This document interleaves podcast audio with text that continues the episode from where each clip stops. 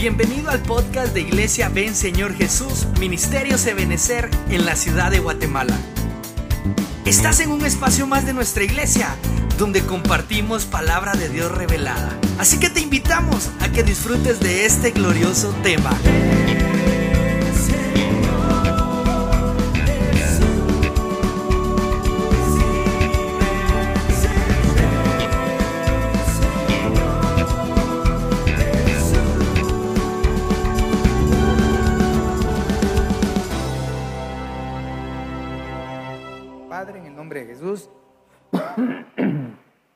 Damos gracias esta noche por darnos una vez más el privilegio de estar en tu casa y poder entrar a los hogares de tus hijos y de tus hijas.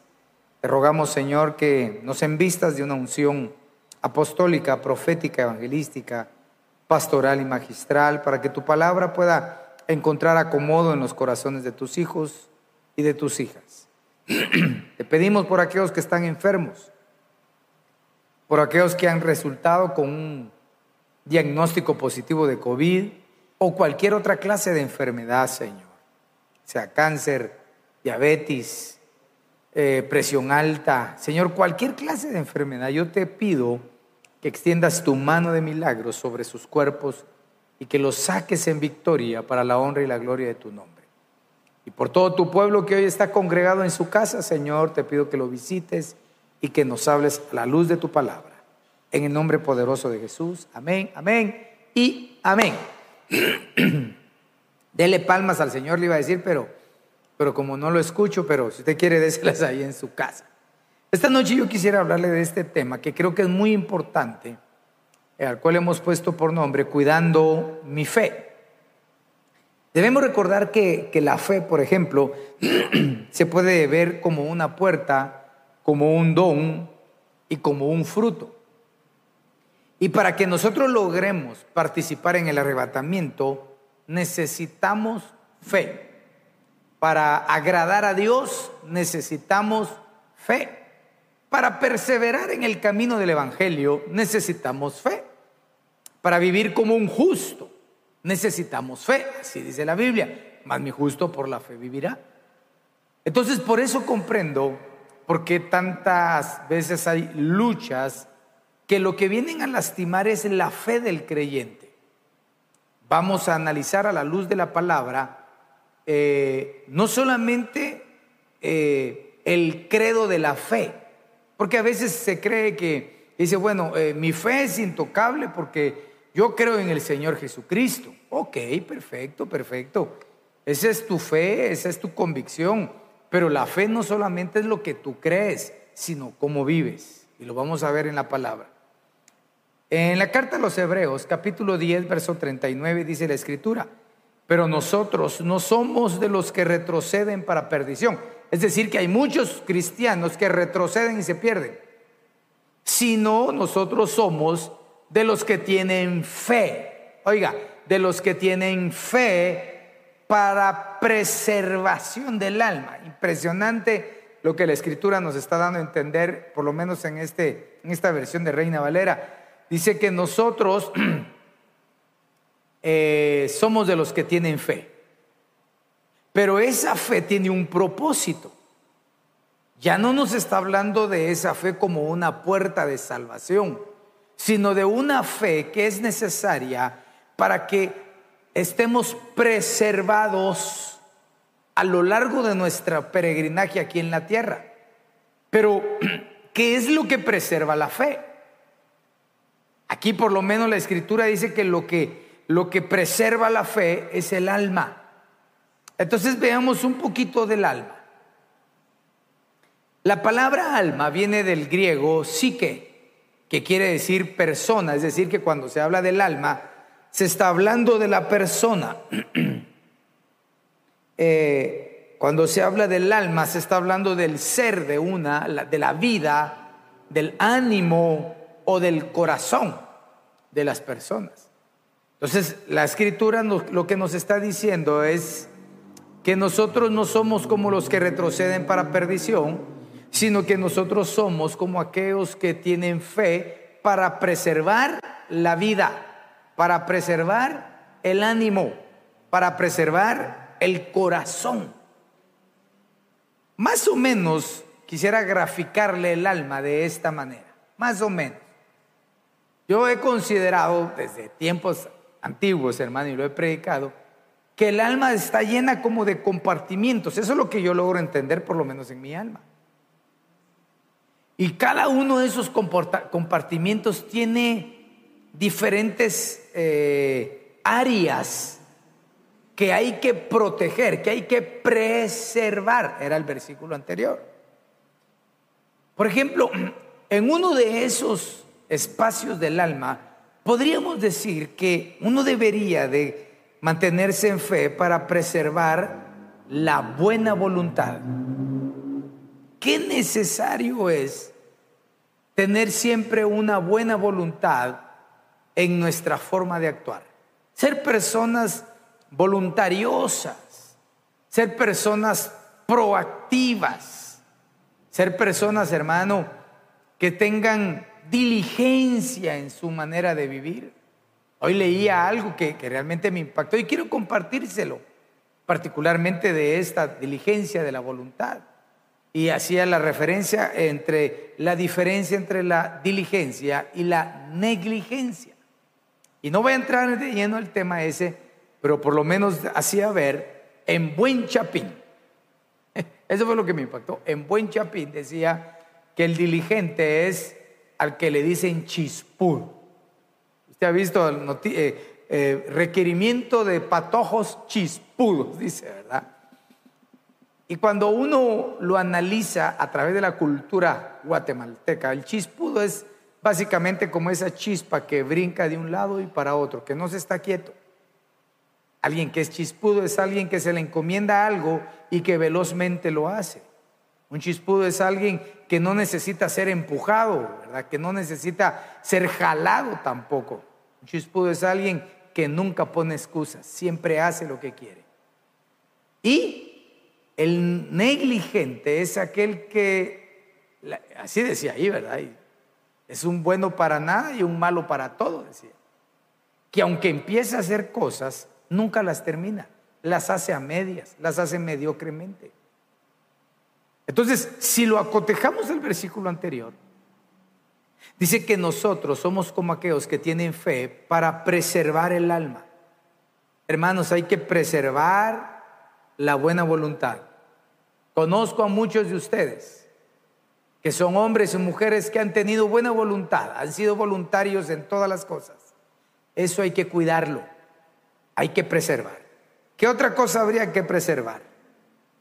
los buenos hábitos. Qué importante, mis amados hermanos, es tener buenos hábitos, hábitos de conducta, hábitos higiénicos, hábitos espirituales, hábitos de cómo manejar las cosas y cómo resolver los problemas.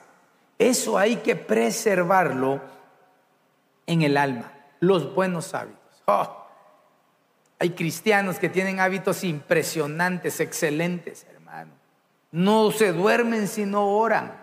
No se levantan si no oran. No comen si no oran. No están tranquilos si no saludan buenos días en su casa, si no besan a, su familia. No están en paz si no son cordiales con la demás gente. Buenos hábitos. Nosotros somos de aquellos que tienen fe para preservación del alma. Hay que preservar los buenos hábitos que nadie te quite los buenos hábitos.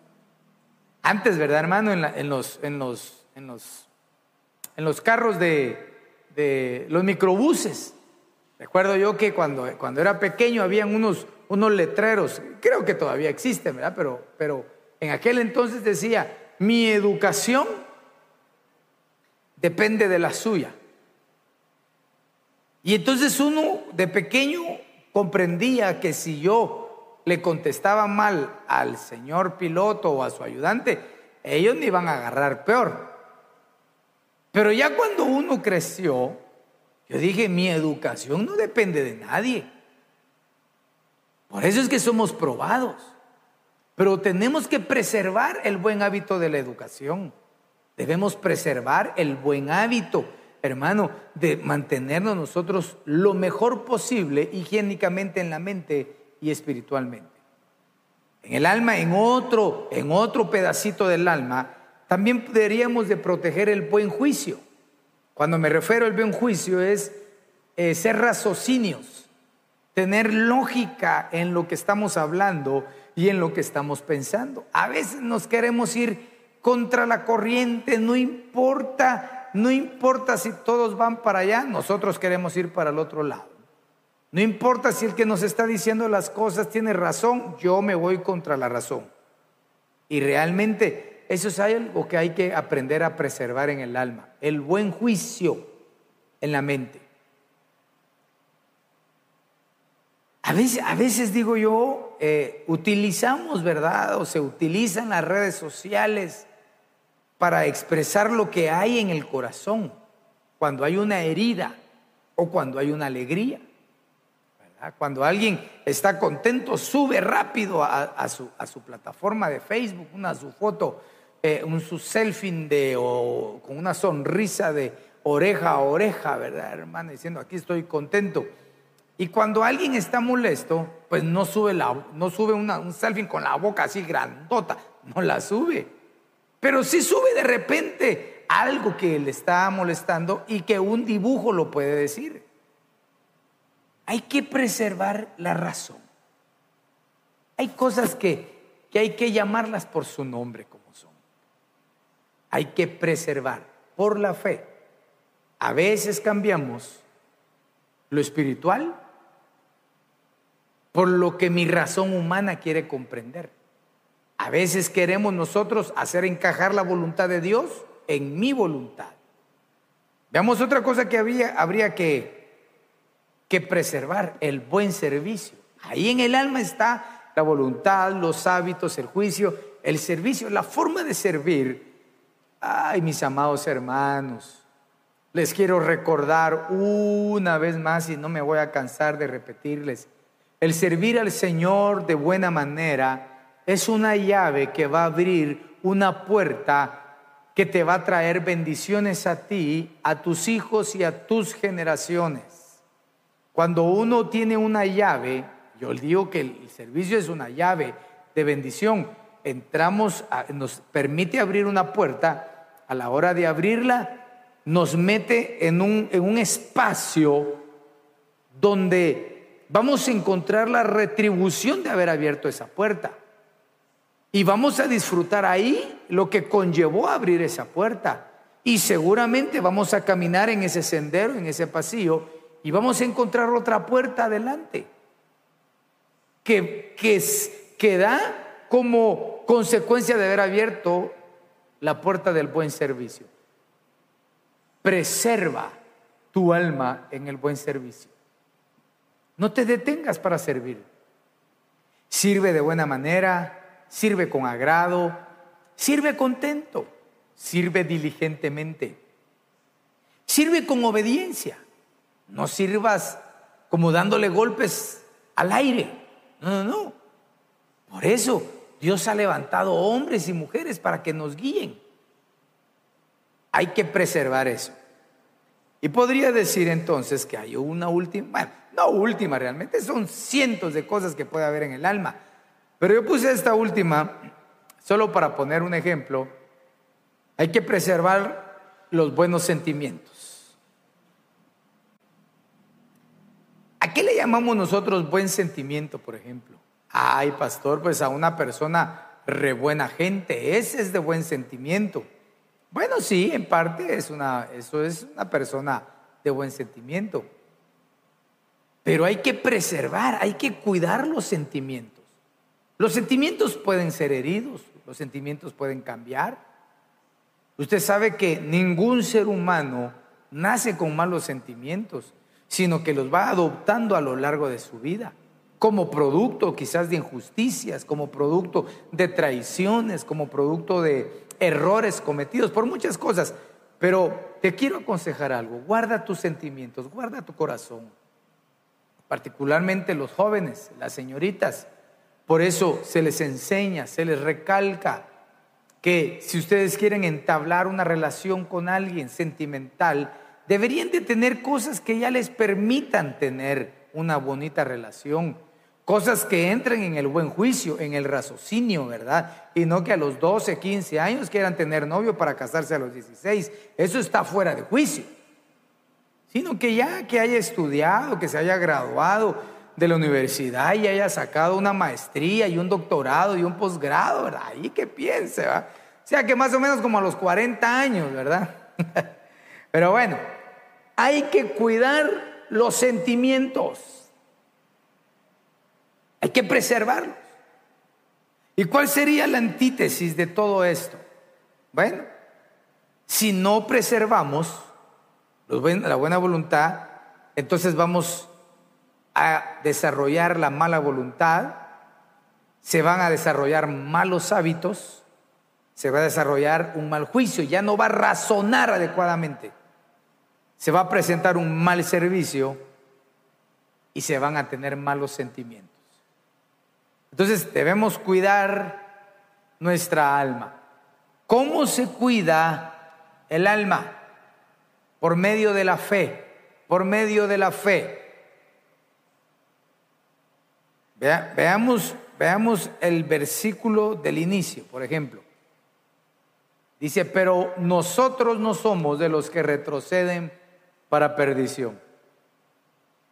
Lo voy a hacer porque creo que es bueno que las potestades y los que están allá a tu alrededor escuchen lo que tú vas a decir después que yo te lo digo. Repite conmigo esta noche, pero nosotros no somos de los que retroceden para perdición. No, no, no. Yo no, me, yo no quiero retroceder. Yo quiero llegar a alcanzar aquello para lo cual Dios me alcanzó. ¿Cómo somos? Somos de los que tienen fe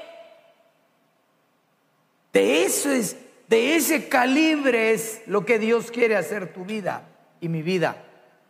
Hombres y mujeres, jóvenes, señoritas, adultos, de fe. Sí, pastor, yo, yo sé lo que creo. Sí, pero aquí va más allá de la creencia. De fe, ¿para qué? Para preservar el alma, el alma de todas esas cositas y de otro montón que no puedo hablar como consecuencia del tiempo y, serían un montón de cosas que hay que hablar. Somos como los que tenemos fe, que el Señor aumente tu fe, así como se lo aumentó aquel padre de familia en el tiempo de la crisis. Entonces de eso surge una pregunta. ¿Qué puede afectar la fe? ¿Será que hay algo que puede hacer que un creyente que crea en Jesucristo, es decir, mire pues, tiene la fe en Cristo, ya es nacido de nuevo, ya se congrega, ya sirve, pero en medio de ese proceso empieza a desmejorar su vida. ¿Qué vida? La vida de la fe. No, no se desmejora lo que él cree de Dios, ni lo que él cree en Jesucristo. Pero sí se puede desmejorar los buenos hábitos, los buenos sentimientos, el buen juicio, la buena voluntad, el buen servicio. Eso se puede desmejorar y al desmejorar eso, está desmejorando en su fe. Espero que me, esté dando a entender esta noche. Veamos qué puede afectar mi fe. Mira, pues, no que esté afectando que tú creas en Cristo, porque para eso se necesita la apostasía. Y eso es terrible, eso es peor. Sino me refiero a la fe en tu testimonio. Por eso hay un versículo en la Biblia que dice que nosotros vivamos conforme al llamamiento que hemos sido, al, al que fuimos tomados, a la vocación que fuimos tomados. Veamos esto que afecta a la fe. Primero Timoteo capítulo 1, verso 4. Dice, ni prestarán atención a mitos y a genealogías interminables, lo que da lugar a discusiones inútiles en vez de hacer avanzar el plan de Dios, que es por fe, así te, encargo. Una de las cosas que puede afectar la fe son las discusiones inútiles. Ese tipo de discusiones que van quizás eh, amarradas a especulaciones religiosas, argumentos teológicos sin sentido, eh, y que quizás al comienzo pueden parecer inocentes, pero que conforme va avanzando, vemos que la intención del mensaje es desviarlo a uno. No podemos nosotros tomar de nuestro esfuerzo para mantener conversaciones que no son útiles, porque si no ellas nos van a alejar de avanzar en el plan de Dios para nuestra vida y para tu vida, que es por medio de la fe. A veces queremos reparar nosotros el problema y la, y la creencia de esta persona y que crea en lo que yo creo. Y aunque me diga lo que digo, yo le tengo que decir las cosas. Para no ir tan lejos, cosas inútiles como por ejemplo las fiestas paganas, ¿verdad?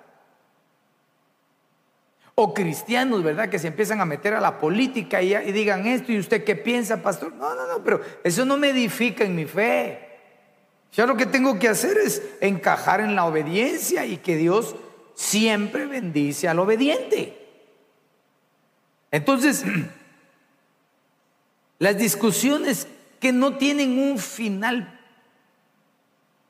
que cambia a las personas son inútiles.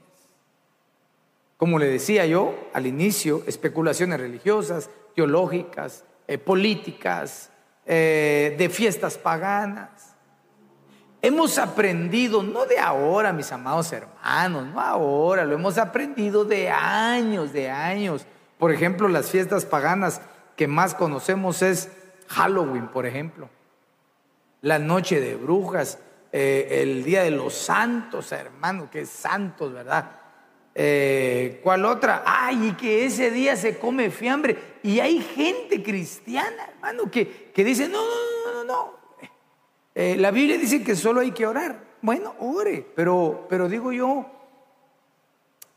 ¿cuál es esa concupiscencia que le está haciendo querer comer eso? Si sabe perfectamente, por ejemplo, que el fiambre quiere decir muerto quiere decir frío, y está dedicado al Día de los Santos, está dedicado al Día de los Muertos.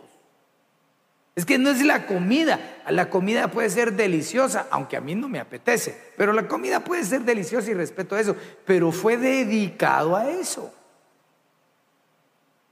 Navidad, el arbolito, el nacimiento y los tres reyes hermano. Y hay cristianos que todavía argumentan y poniendo excusas y lo otro y aquí, y mira que iglesia sí lo hizo, aquel pastor sí lo autoriza. Discusiones inútiles que pueden lastimar la fe. Yo te aconsejo en el amor del Señor que comas de la palabra del rey y ella te va a nutrir. Y nutrido y nutrida te vas a dar cuenta que tu fe no va a ser tocada. Veamos otro punto, este es impresionante. Primera Timoteo capítulo 1, verso 19, dice, guardando la fe, o hay que guardar, es decir, hay que proteger y una buena conciencia. Ay, entonces aquí entiendo yo que la fe va de la mano de mi diario vivir, que es el que me, el que me desmejora o me ayuda a tener una buena conciencia. Que algunos, dice, han rechazado y naufragaron en, en lo que toca a la fe entre los cuales está Himineo y Alejandro, a quienes he entregado a Satanás para que aprendan, aprendan a no blasfemar. ¿Qué afecta a la fe? La blasfemia. La blasfemia. La fe hay que guardarla, hay que protegerla, hay que tener una buena conciencia. Es decir, hacer cosas que no lastimen tu conciencia decir y pensar cosas que después no ataquen tu conciencia. La palabra blasfemia, por ejemplo, en, griego quiere decir calumniar. Eso es lo que más sabemos. Está levantando una calumnia. Yo jamás voy a levantar una calumnia, pero blasfemar no significa solamente calumniar. Blasfemar también significa eh, eh, difamar. Es decir, crearle fama a alguien, una fama negativa. Blasfemar significa hablar mal de alguien. Quiere decir vituperar. Quiere decir hacer mal contra otra persona. Entonces, cuando vamos entendiendo que esa palabra blasfemar tiene otras aplicaciones, también significa desechar, despreciar, irritar o menospreciar. Eso desmejora la fe. Eso puede afectar la fe de muchos. Amados hermanos, guardemos nuestra fe, protejamos nuestra fe en el amor del Señor y no caigamos en hablar mal de o para o de alguien. Qué triste es realmente conocer el corazón de una persona, no cuando está cerca de uno, sino cuando está lejos. Yo he aconsejado a varios hermanos, y no ovejas, y no solo siervos, sino siervos con ministerio que también han usado cuando ya no están en una congregación las redes sociales para levantar sus pensamientos, que, que dicen, no, pero si yo no estoy poniendo nombres ni diciendo mal de nadie, yo solo lo pongo porque es una realidad. Sí, le digo yo, sí, le, me recuerdo que le hablé a un hermano, sí, le dije, está bien, cada quien puede pensar lo que quiere y como tú querrás, pero antes, cuando estabas en la congregación, no lo ponías. ¿Por qué no lo ponías? porque sabías que no era el río donde tú estabas fluyendo. Hermano, eso, eso es blasfemar, menospreciar. Aquel que un día te bendijo, te extendió su mano, te ayudó, un lugar que te acobijó y luego hablar mal, no blasfemes, porque la blasfemia desmejora la fe. Y quiero recordarle algo a todo el cuerpo de Cristo y a mí mismo que cuando uno entra en una blasfemia, por ejemplo, en irritar, en menospreciar o hablar mal de algo o de alguien, el único dañado es uno. El más dañado es uno nada más. La otra persona se puede enojar, se puede sentir mal y todo, pero ¿cuál es la fuente amarga de donde sale? El que la tiene. Entonces tenemos que tener mucho cuidado, mucho cuidado en que nuestra fe, es decir, nuestra vida en Cristo, no sea afectada por, por un mal comportamiento de hablar. Veamos el siguiente. 1 Timoteo 4:12 dice, no permitas que nadie menosprecie tu juventud. Antes, sé ejemplo de los creyentes en palabra, conducta, en amor, en fe y pureza. Ay, ay, ay, que nadie menosprecie. El menosprecio puede desmejorar la fe. Y aquí está hablando, pues dice que nadie menosprecie tu juventud. Y, y todos los jóvenes se agarran de este versículo, padres molestos se agarran de este versículo, es que nadie menosprecie su juventud. Yo también lo he dicho, lo he utilizado, me he aplicado, pero, pero solo quiero comentarle algo respecto a este versículo y a quién fue escrito y lo que la historia nos enseña. Por ejemplo, la carta a Timoteo, que fue a él al que se la enviaron, enseña que en ese periodo Timoteo tenía más o menos poco más de 40 años, entre 40 y 50 años. Es decir, que cuando le dice joven, le está diciendo joven a un hombre de 40 años. Y bajo ese principio yo soy un joven aún, gracias a Dios. No le está hablando a un quinceañero, le está hablando a un joven, adulto. Pero apliquémoslo a los muchachos también, pues. Ah, no, pastor, que ese es de los jóvenes, nosotros somos la fuerza. Excelente. Que nadie, mis amados jóvenes de la casa, ven Señor Jesús, menosprecie tu edad. Nadie. No, muy patojo, este no sabe. Vaya, que nadie menosprecie tu juventud antes, es decir, siempre y cuando tú seas un ejemplo. El joven debe ser un ejemplo. No solo los viejos, no solo los adultos, no solo las hermanas maduras.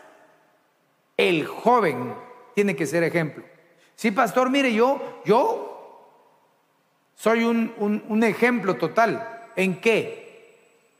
El, que, el, joven debe ser ejemplo en la palabra, en la palabra. Joven, servidores, jóvenes, señoritas, ¿Conoces la palabra del Señor? ¿Conoces tu Biblia? ¿Conoces los principios bíblicos en la palabra? Porque tú la lees, porque tú la estudias, porque ya la tienes atesorada en tu corazón. Nadie te va a menospreciar porque tú trazas las escrituras con veracidad. Nadie te va, te va a menospreciar de esa manera.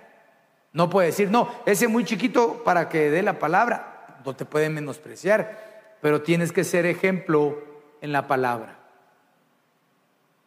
La palabra es la que hace la diferencia en, los creyentes.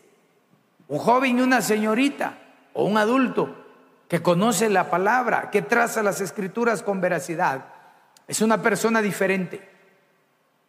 Es una persona de respeto.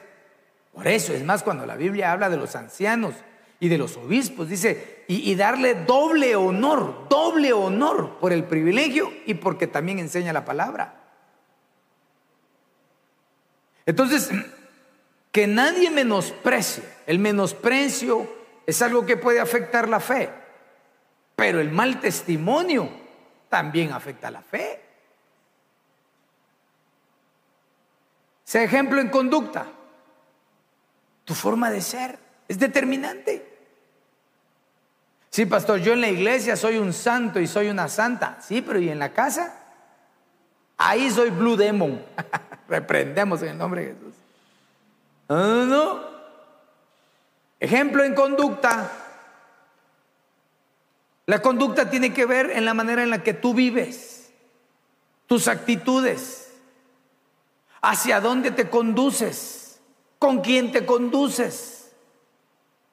Hermano, oiga pues, aquí entre nosotros, ahora que no hay muchos, aquí hay un dicho, dime con quién andas y te diré quién eres. Ejemplo en conducta, en tu forma de conducirse. Si no comprendemos el principio de ejemplo de conducta, te lo voy a graficar de la siguiente manera. ¿Cómo conduces tu vehículo? ¿Cómo conduces tu vida? ¿Cómo conduces tus finanzas? ¿Cómo conduces tus atribuciones en el trabajo? ¿Cómo conduces tus atribuciones en la iglesia? Sé ejemplo. Vaya pues, seamos ejemplo en la conducta. Sé ejemplo en amor. Aprendamos a amar con ese amor ágape, con ese amor desinteresado. Los jóvenes tienen que abandonar eso de andar de flor en flor, picando, a ver qué flor está más, más saludable. También las mujercitas, porque hay mujercitas tremendas también, ¿verdad? Que ahí andan andan buscando la, visca, la avispa, ¿verdad? Seamos ejemplo en amor, que no seamos tachados, hermano. Mire, yo le voy, yo le voy a decir algo. Eh, yo también fui joven, pasé mi adolescencia, 14 años para adelante, en una iglesia, sirviendo al Señor, rodeado de todas eh, las eh, las situaciones que le rodea a un joven cristiano que quiere agradar a Dios, expuesto a tentaciones y a todo. Es decir, yo sé lo que pasa en esa edad. Y juntamente con otros hermanos jóvenes en ese entonces, pues íbamos caminando en el Evangelio y por alguna razón que yo no entiendo todavía, pero que le doy gracias al Señor. Bendigo su nombre. Hermano, la mayoría de con los que yo andaba, aunque eran buenos cristianos y que hoy más de algunos Dios los ha bendecido con ministerio y todo, pero la mayoría eran, les gustaba andar de flor en flor. Y yo, yo no, yo realmente, gracias a Dios, no. Una flor conocí y esa flor tomé, ¿verdad? Que es mi esposa, Y ahora es su pastora. Y entonces le decía yo a un hermano, que, le anduvo con un montón de flores, a él le decían el jardinero, le decían, ¿verdad? Imagínate que, el Señor te levante como pastor, le digo yo, y resulte que a tu iglesia lleguen todas las hermanas que le echaste vos eh, flores. Qué difícil, hermano. Entonces, sé ejemplo en amor. Ama sin, eh, ama sin caer en ese morbo en las vidas. sé, sé testimonio en fe.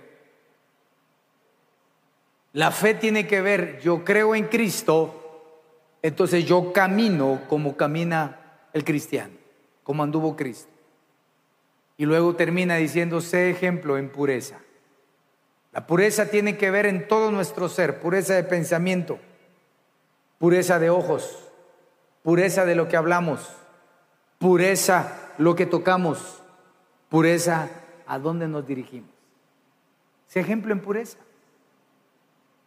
Entonces, no nos va a atacar la fe. Veamos este, 1 Timoteo 6:10. Porque la raíz de todos los males es el amor al dinero, por el cual, codiciándolo algunos, se extraviaron de la fe. Y vea lo que termina diciendo. Y se torturaron con muchos dolores. ¿Qué puede afectar la fe? El amor al dinero. Quiero decirles que el dinero cambia a muchos. Mm. ¿Sí? Fíjese que también me pasó a mí. Recién graduado, empieza uno a trabajar, gana buen dinero o tiene un buen sueldo, pues, y no está casado ni tiene hijos, pues ese sueldo es todavía se siente trip tres veces mejor. Y yo, en mi juventud, creía que tenía el mundo en mis manos. Ah, no, yo gano bien.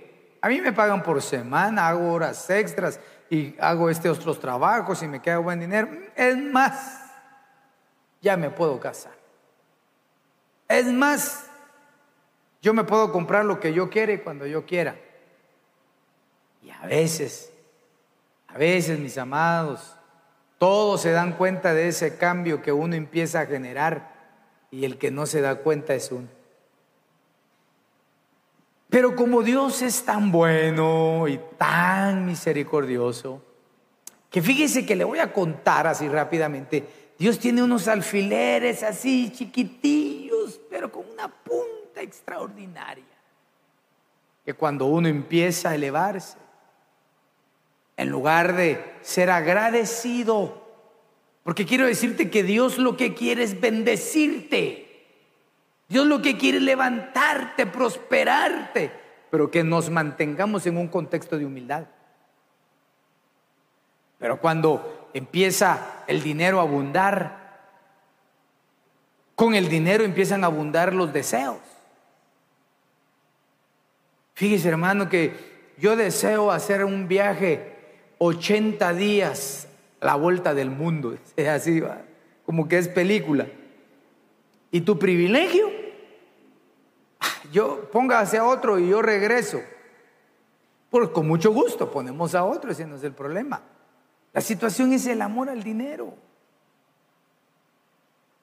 Y ya después de todos los procesos que yo pasé, no estoy hablando de ti, estoy hablando de mí. Yo te puedo decir, después de más de 30 años del Evangelio, el dinero no es todo en la vida. Hay gente que se esfuerza por tener mucho dinero y trabaja y trabaja y trabaja y trabaja y no tiene el sustento para disfrutar su trabajo.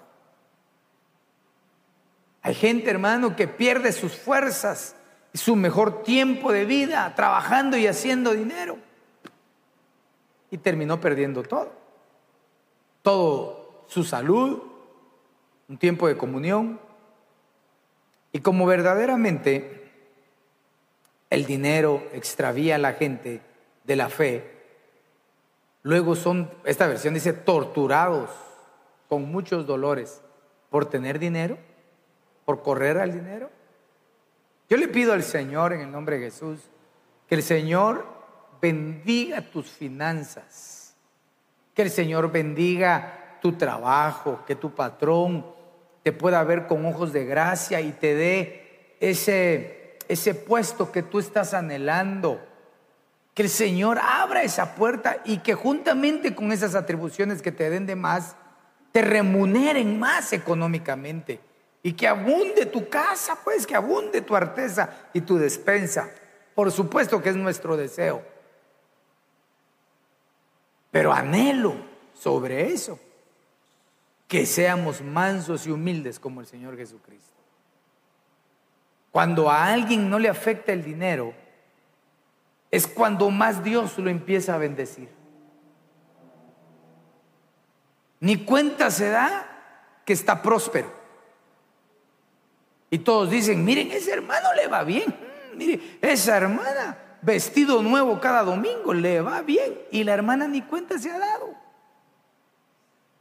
No le pone sentimiento a eso. Pero cuando alguien, por lo menos estrenó una vez a los seis meses, pero ama el dinero, quiere que todas le, la elogien, ¿verdad? La, la admiren.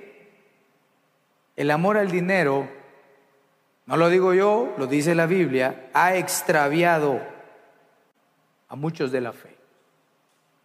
Que el Señor nos dé esa capacidad maravillosa de administrar. Quiero concluir con este versículo escrito en la epístola a los Romanos capítulo 1, verso 17, que dice, porque en el, Evangelio, en el Evangelio, ¿cuál? El de Jesucristo. La justicia de Dios se revela por fe y para fe. Como está escrito, mas el justo por la fe vivirá. Qué lindo, ¿verdad? El vivir en todas las áreas de nuestra vida, es decir, el justo vive en su vida espiritual, vive por la fe. El justo en su vida física vive por la fe. El justo en su vida económica vive por la fe. El justo en su vida laboral, en su vida como servidor, vivimos por la fe. Esto es lo extraordinario. Vivir por la fe es entender que necesitamos tener un corazón agradecido.